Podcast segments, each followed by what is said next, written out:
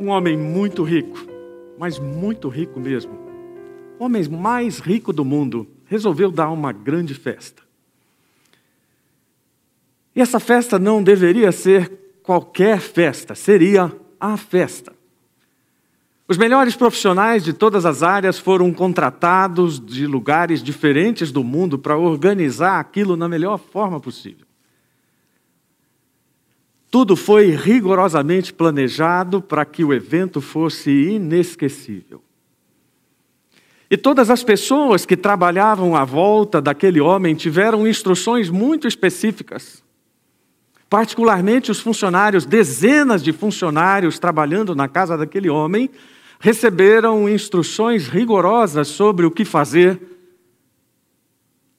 Mas especificamente no dia da festa, eles não fariam muita coisa. A única instrução que receberam foi: vocês devem permanecer vestidos no lugar onde habitualmente vocês ficam e com os celulares ligados. Essa, essas foram as únicas instruções. Chegou o dia da festa, estavam ali as pessoas mais importantes de todo o mundo.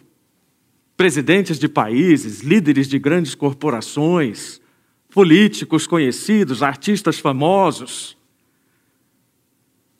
Tudo do bom e do melhor, da mais alta fineza. Mas passada a meia-noite, o dono daquela festa se levanta inesperadamente e discretamente caminha em direção a uma parte da casa onde ele habitualmente não costumava andar. E as pessoas que passam por ele nos corredores até estranham a presença dele naquele lugar, até que ele chega numa grande sala de jantar dos funcionários da sua mansão e apesar de ter todos os códigos de acesso das portas, ele prefere não usá-los. Ele então discretamente interfona para o segurança que está ao lado, pede que entra ou pede que entre. E quando ele chega à sala, aquele lugar de refeição de todos os funcionários, estão todos ali, surpreendentemente uniformizados, com os seus celulares, mas agora se olhando surpresos, é? perguntando com os olhos o que esse homem está fazendo aqui. Aquele homem então tira a parte de cima do seu traje de gala e diz aos funcionários: podem ficar à vontade, sentem-se. E há um silêncio absoluto porque ninguém poderia imaginar aquela cena acontecendo. E num determinado momento o homem diz: Eu tenho aqui para vocês tudo aquilo que as pessoas estão comendo na festa, e eu separei especialmente para que vocês pudessem comer também. Eu programei tudo para que vocês não soubessem que tudo aquilo que nós estamos comendo lá, vocês vão comer aqui. E para surpresa maior ainda daquelas pessoas, aquele homem, o mais rico do mundo, começa a servir cada um dos funcionários nos seus lugares. Num determinado momento, uma delas não se aguenta, cutuca a outra e diz: Ainda bem que a gente não saiu como a gente tinha falado. Olha só o que a gente ia perder. Fala assim, pastor, essa história está meio estranha, não está não? Você já viu uma história parecida, não viu? O Evangelho de Lucas contou essa história, na verdade, uma parábola de Jesus, na seguinte forma: Estejam vestidos, prontos para servir, e mantenham suas lâmpadas acesas, como se esperassem o seu Senhor voltar do banquete de casamento. Então poderão abrir-lhe a porta e deixá-lo entrar no momento em que ele chegar e bater. Os servos que estiverem prontos, aguardando o seu retorno, serão recompensados. Eu lhes digo a verdade: ele mesmo se vestirá como servo, indicará onde vocês se sentarão e os servirá enquanto estão à mesa. Quer ele venha no meio da noite, quer de madrugada, ele recompensará os servos que estiverem prontos. Entendam isto. Se o dono da casa soubesse exatamente a que horas o ladrão viria, não permitiria que a casa fosse arrombada. Estejam também sempre preparados, pois o filho do homem virá quando menos esperam. Oremos. Senhor, ajuda-nos a tirar desta parábola as lições que o Senhor queria ensinar aos discípulos quando a contou primeiramente. E que nós nos vejamos naquelas mesmas situações que os discípulos viveram, entendendo a importância daquilo que era urgente para Jesus. Ajuda-nos hoje a afinarmos as nossas frequências com as frequências eternas, para que nossa vida, nessa espera pela grande festa, seja recompensada com tudo aquilo que o Senhor que serve preparou para nós. Muito obrigado, Pai, por esta palavra de esperança nesta manhã, em nome de Jesus. Amém. Cada vez que Jesus contava uma história, não era apenas uma história isolada, havia sempre conexão com aquilo que já tinha sido falado. Há uma narrativa na forma como Jesus apresenta a sua mensagem. Portanto, ao contar essa história, ela não está sozinha, ela está diretamente conexa à outra que Jesus havia contado anteriormente sobre a qual pegou o pastor André Gava no domingo retrasado. A parábola do rico insensato. E Jesus queria fazer uma ligação muito simples de entender. Se naquele momento ele disse: Não se distraiam com aquilo que é terreno, agora ele queria dizer: Vou mostrar para vocês então qual o foco, qual a direção para qual vocês devem olhar. Vou mostrar qual deve ser a atitude de vocês em relação a tudo aquilo que está no coração. E o final daquela parábola, que é onde o seu tesouro estiver, ali também estará seu coração. Tem um paralelo com a outra história. Porque, na mesma forma que Jesus usa a palavra tesouro no começo e no final daquela parábola, nesta ele usa a palavra pronto. Prontidão. Preparado. É muito fácil de entender o aviso de Jesus. Não se deixem enganar, não se deixem impressionar por tudo aquilo que o mundo coloca diante de nós como urgência. Não se deixem enganar pela hipocrisia, pelo materialismo, pela intimidação de tantas coisas que o mundo faz parecer tremendas, mas que diante de Deus são absolutamente nada.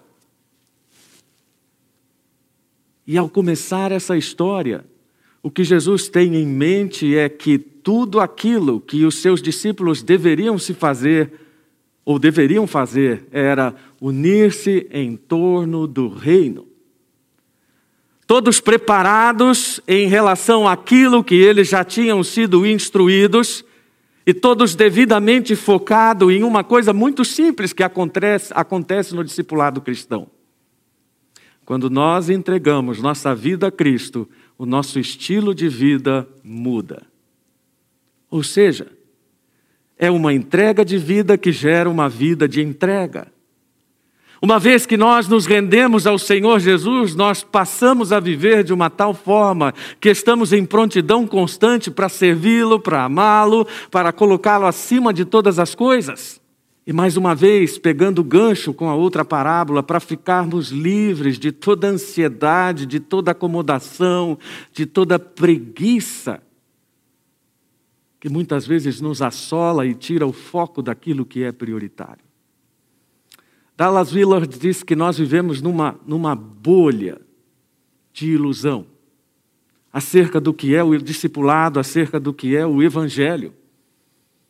E especialmente aqui nós brasileiros podemos nos encaixar muito bem nessa descrição da realidade, porque nós vivemos regidos por essa cultura americana, por esse trinômio, busca da felicidade, uma ilusão de restrita liberdade de escolha, desdém de autoridade, criando desvios da palavra com uma falsa sensação de saber o sentido da vida, mas na verdade iludidos a respeito do cerne do Evangelho. Como transformar isso? Como modificar essa realidade tão triste, tão destrutiva na vida dos discípulos e que Jesus identificava e por isso dava atenção?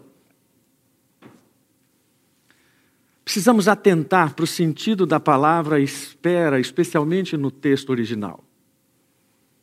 A maior parte das traduções de tradição inglesa privilegiou o sentido de esperar.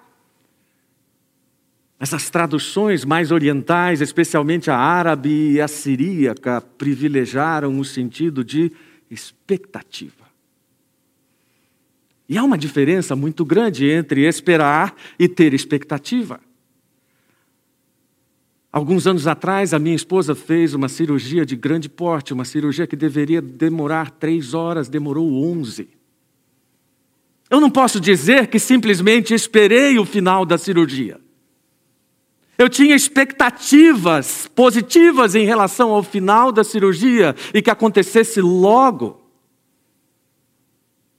Você pode esperar um voo ou ter expectativa de que esse voo aconteça logo, dependendo daquilo que está em questão. Pode ser só mais uma viagem de alguém que profissionalmente está toda hora em algum lugar ou outro, ou pode ser a viagem da vida para usufruir de uma bolsa no exterior, de uma nova perspectiva profissional, e isso muda completamente a dinâmica em relação ao que se espera. Percebem como isso é significativo no ensino de Jesus? Nós não estamos aqui distraídos, brincando de ser igreja, brincando de fazer as coisas que gostamos de fazer. Nós estamos numa ansiosa expectativa de que Jesus venha, de que ele retorne, de que ele restaure todas as coisas. Há alguns meses atrás, o Daniel Pfanemiller, dirigindo um dos louvores, ele disse: Nós falamos pouco sobre a vinda de Cristo. Quando eu estava preparando esse sermão, lembrei dele. Na verdade, se nós quisermos entender com toda a profundidade que Jesus queria esse texto, nós precisamos olhar para ele e nos imaginarmos dentro daquela situação. C.S. Lewis diz que a inteligência é o centro da razão, mas a imaginação é o centro do sentido. Então, ao entrarmos dentro do texto e nos imaginarmos ali caminhando com os discípulos e pensando todas aquelas coisas que Jesus viveu com eles, nós criamos um significado para nós. Uma das cenas, particularmente, que me chama a atenção no relacionamento entre Jesus e os discípulos foi o pós-ressurreição. Imagino a euforia misturada com uma pitada de incredulidade, de expectativa, de ver Jesus de novo ali. Aquela coisa de conter as, emoções que são próprias do homem, os olhares trocados de interrogação, quantos detalhes em tudo isso, e quando mergulhamos, nós entendemos então esses significados escondidos ali que mostram como aquilo era importante para Jesus. E repito, se na primeira parábola a importância para Jesus era tesouro, agora a importância é prontidão. E ele encontra duas figuras para expressar isso. A primeira delas é arregassem as mangas, mas essa é a forma mais moderna de dizer. Porque na época, as pessoas diriam: cinjam os vossos lombos. Uma expressão tão sem uso para nós. Numa época em que as pessoas vestiam roupas longas, e imagine correr com aquelas roupas longas ou fazer qualquer trabalho mais pesado com elas, era necessário enrolá-las e prendê-las num cinto ou com um cinto na cintura, para que os movimentos não ficassem prejudicados. Então era dito para os soldados: cingi os vossos lombos, mantenham as pernas livres para correr se for preciso, inclusive para fugir. Empregados, cingi os vossos lombos para que tudo esteja livre para todo esforço. E a segunda figura, mantenham as suas lâmpadas acesas. Isso porque naquela época, sem energia elétrica e sem faroletes a pilha, sem celular com luzes, a única forma de andar no escuro era ter uma lâmpada e bem acesa. Eu fiquei pensando que, assim como a forma moderna de dizer cingir os vossos lombos é arregassem as mangas, uh, mantenham as suas lâmpadas acesas, mantenham seus celulares ligados. O celular hoje é a nossa forma de comunicação com o mundo, com os outros. Uma pessoa com o celular desligado hoje é quase uma pessoa desconectada do mundo, né? sem contato com os órgãos públicos, sem contato com as instituições bancárias, sem contato com a família. Você já deve ter passado por essa situação de ter que falar com alguém da sua família que não é muito amigo do celular. E você fica falando para um e para o outro: ei, avisa o fulano para pegar o celular. Mantenha o seu estado de vigilância mas não como uma questão de procedimento, e sim como de atitude. Não é o fato propriamente de arregaçar as roupas, não é o fato de ter uma lâmpada, mas é o fato de ter o coração predisposto a prestar atenção naquilo que Deus está exigindo. E uma coisa que o Senhor está pedindo, simplesmente, nesse estado de prontidão é que nós o sirvamos. Enquanto estamos esperando, enquanto estamos nessa gostosa expectativa de esperar pelo Mestre, nós devemos servi-lo, e isso não é uma prisão, isso é uma liberdade. Eu, como pastor, observo muitas situações e uma particularmente me chama a atenção: quando alguma pessoa crente se sente presa pelo Evangelho. Sabe como eu entendo isso? Uma falsa percepção de que lado da grade a pessoa está. Porque uma pessoa que está supostamente dentro do evangelho, se sentindo presa, ela na verdade está do lado de fora das grades, agarrada nas grades, dizendo: Alguém me solte, por favor. E é preciso que algum de nós passe por essa pessoa, bata no ombro e diga: Você já está do lado de fora. O Evangelho não é prisão, o Evangelho é libertação. Aquela história da cerca que é proteção, que não é restrição somente.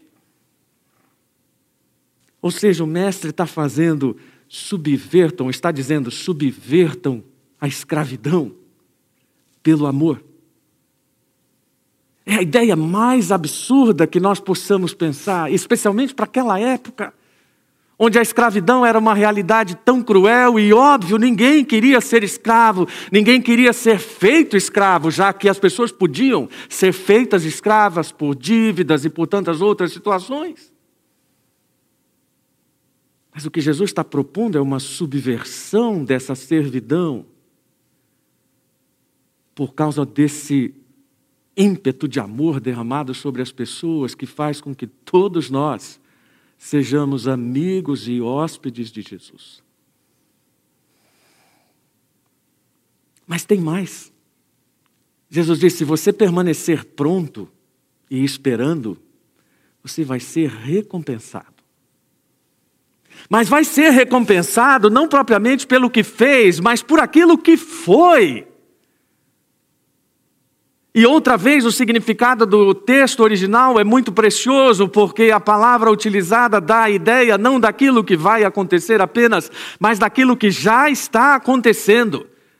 Aqueles que estão esperando fielmente pelo Senhor Jesus já estão sendo abençoados, já estão sendo recompensados, já estão sendo servidos por esse Senhor que serve. Pelo que estão fazendo? Não, pelo que são. É claro que o que eu vou dizer agora é um absurdo dos absurdos, mas imaginemos, por exemplo, que Billy Graham chegasse no céu, batendo no peito, dizendo: Deus, eu levei milhões de pessoas para Cristo. E Deus diria: Ó, oh, pequeno Billy, você não entendeu. Não é o que você fez, é o que você foi. Vou brincar com o Nelson um pouquinho. Imagina o Nelson chegando no céu dizendo: Deus, eu compus centenas de canções, eu abençoei tanta gente. A igreja brasileira cantou as minhas canções. E Deus vai dizer: Ó, oh, pequeno Nelson, não foi o que você fez, foi o que você foi. Enquanto você esperava, enquanto você estava fazendo tudo aquilo, a atitude do seu coração era coerente com aquilo que Jesus esperava ou não? Eu já vi algumas pessoas dizendo: ah, pastor, não vamos ter cantata de Natal, né? Que é coisa mais tradicional no meio evangélica do que cantata de Natal, né? E toda vez que eu ensaiava ou preparava uma cantata de Natal, eu dizia para as pessoas: olha, vocês estão preocupados só com o dia da apresentação. Mas, na verdade, Deus está olhando tudo que acontece no seu coração desde o momento que você começa a se preparar.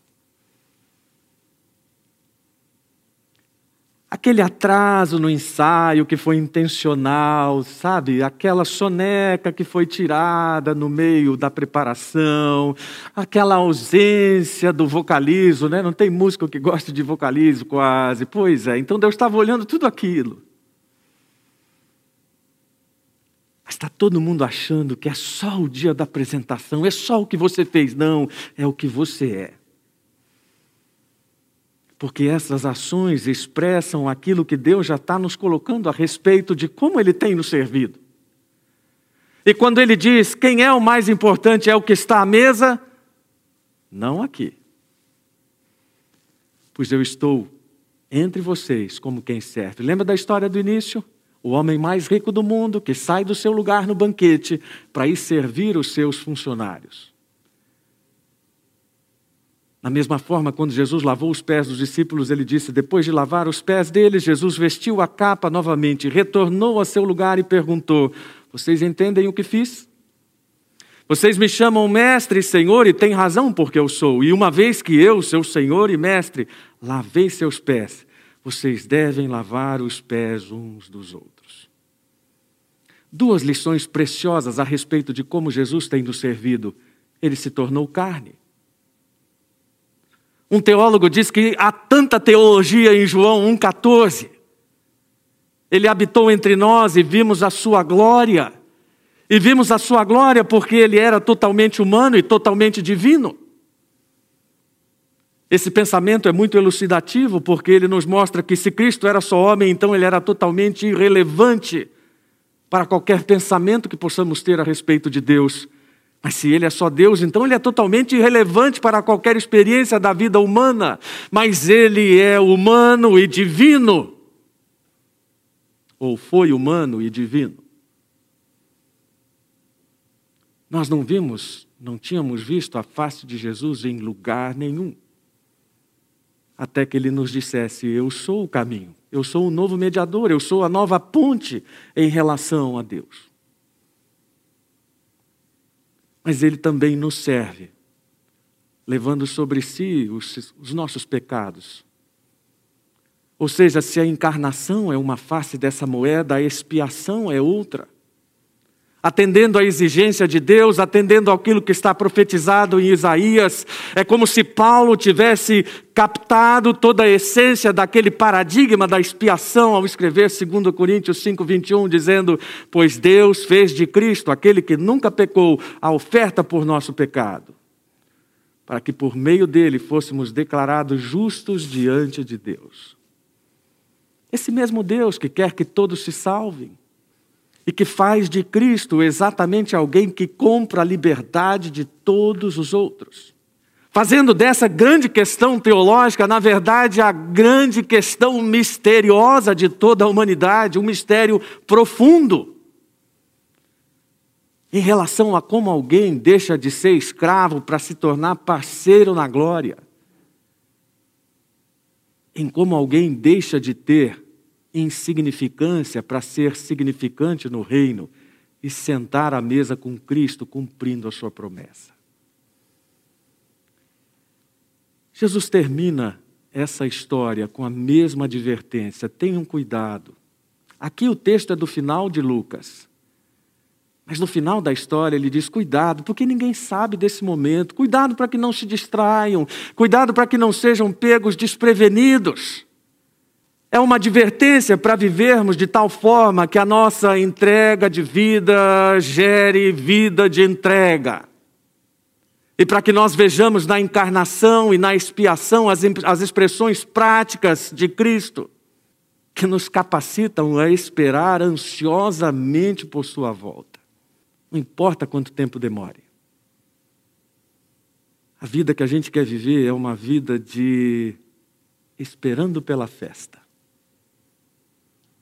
É uma vida de uma santa espera, de uma santa esperança. Algum tempo atrás eu fiz aqui uma distinção né, entre fé e esperança. Fé, fiz até a alusão, quando um pai promete a um filho que vai levá-lo ao parque e o filho tem fé de que isso vai ser cumprido. Esperança é toda a alegria que é colocada naquela expectativa que a criança tem de que aquilo se cumpra.